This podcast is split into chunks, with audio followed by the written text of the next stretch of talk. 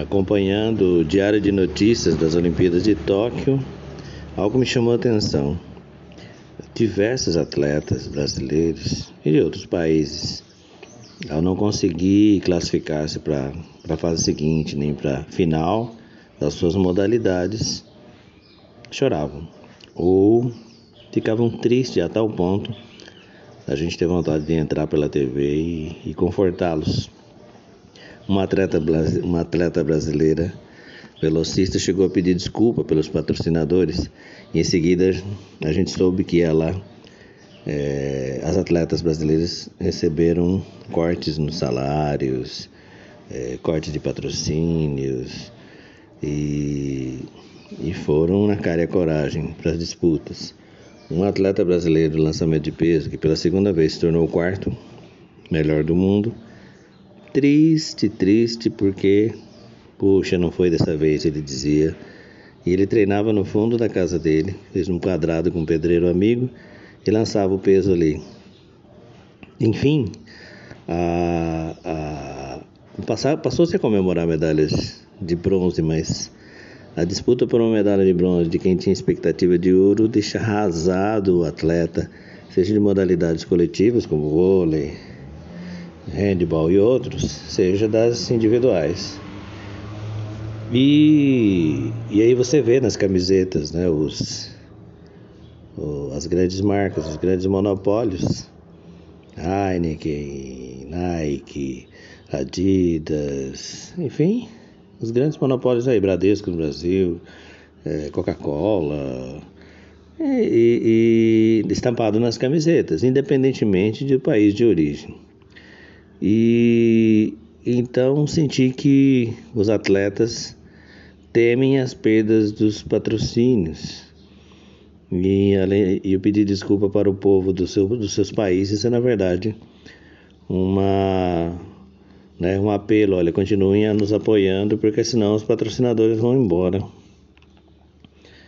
Então, meu cérebro viajou, foi lá para a origem dessas competições, das Olimpíadas, que eram homenagem aos deuses do Monte Olímpio, que, que eram como seres humanos, né? Ciumentos, é, que mais? Vingativos, se apaixonavam, e eram capazes de altruísmos grandes, altruísmos como o, o Prometeu que ensinou os seres humanos a moldar, a produzir ferramentas e principalmente o segredo de cozinhar de, de, e de usar o fogo no trabalho, né? Ensinou o trabalho e recebeu um castigo terrível por isso, do de outro, do chefe dos deuses, né? Então a diferença entre os, os seres humanos e os deuses é a imortalidade, é a única diferença. Ele me levou para lá.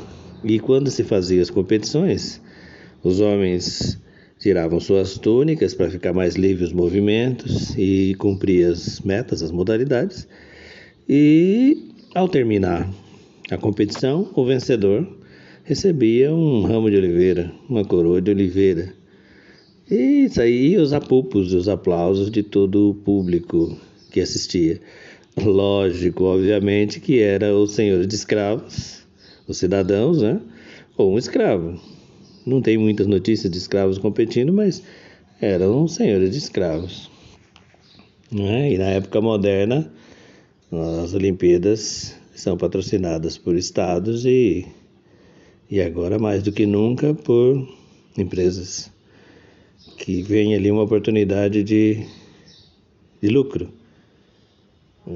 E aí o espírito olímpico para onde vai? Por isso os choros, as decepções, né? Num, num, nas modalidades cuja disputa só, só permite três vencedores. Né? Então o espírito da nossa época de competição, que é o espírito do, do, do, do, do capital, ele provoca danos terríveis nos atletas e provoca essa sensação Claro, a gente não quer ressuscitar o trabalho escravo, a base não é, dessa, dessa, esse privilégio que tinham os competidores de poder disputar os aplausos e simplesmente vencer uma competição e, e ganhar aplausos, né? Hoje os atletas esperam ganhar pelo menos uma boa vida, ao de milhões, não é? Mas o espírito, por exemplo, que os skatistas trazem, as skatistas para a Olimpíada, aquele, puxa, vibrar com uma manobra fenomenal do colega, que já começa a não ser tão assim, seria um espírito que a gente espera, de espírito olímpico, né?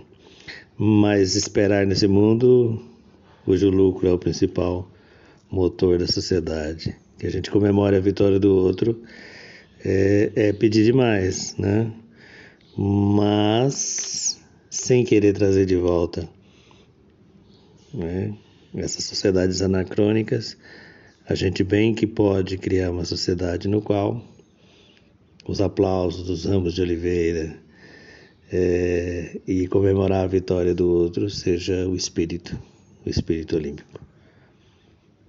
Boa sexta.